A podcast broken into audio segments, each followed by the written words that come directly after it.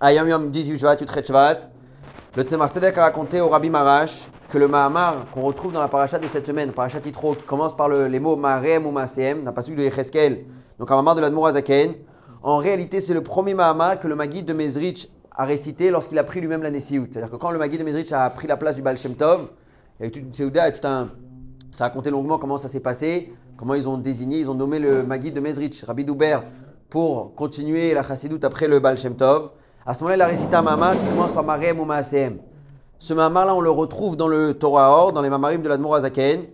Et en réalité, c'est le Mahamar tel qu'il a été euh, dit par le Maguide de Mezrich. Il a été transmis à l'Admor Azaken par le Rabbi Menachem Mendel Mehorodok. Rabbi Menachem Mendel Mehorodok, c'était un des, euh, des grands de cette époque-là, qui a assisté au moment où le Maguide de Mezrich a pris la Nessiout.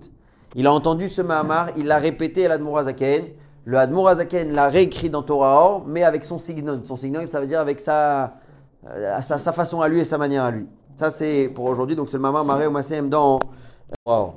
Ensuite, quelques halakhot concernant Netilat Yadayim Alachayomit.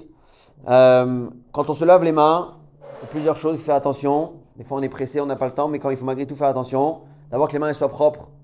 Euh, Quelqu'un qui a les ongles longs, il faut faire attention qu'il n'y ait pas de saleté en dessous les ongles.